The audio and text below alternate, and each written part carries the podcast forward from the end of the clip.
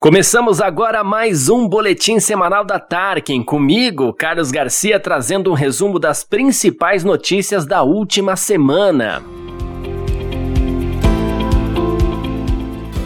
Nesse último mês, o poder de compra do granjeiro de aves em comparação com os preços de milho aumentou significativamente em comparação a setembro e apresentou maior nível dos últimos 13 meses. Em outubro, uma tonelada de frango vivo foi equivalente a 3,85 tonelada de milho, algo que representa um aumento de 2% sobre a média de setembro e de 12,5% se comparado com o mesmo mês de 2020. Por outro lado, a média do poder de compra do granjeiro neste ano é a menor dos últimos 10 anos, demonstrando o impacto das altas nas cotações da saca de milho neste período.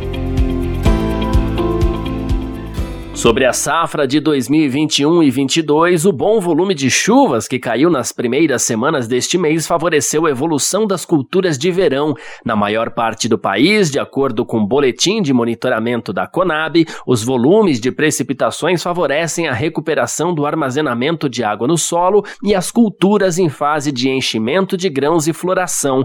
Por outro lado, para o trigo, a região sul e o estado de São Paulo podem enfrentar excessos de chuvas e influências influenciar nas colheitas das lavouras mais avançadas.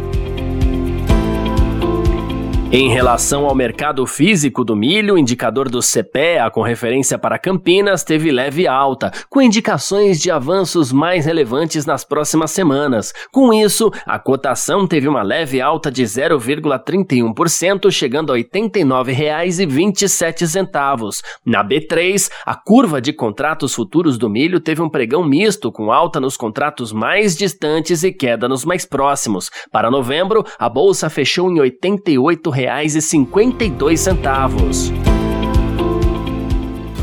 Finalizamos mais um boletim semanal e se quiser entender mais sobre o mercado de milho ou negociar com compradores e vendedores de todo o Brasil, visite o nosso site www.tarquin.ag.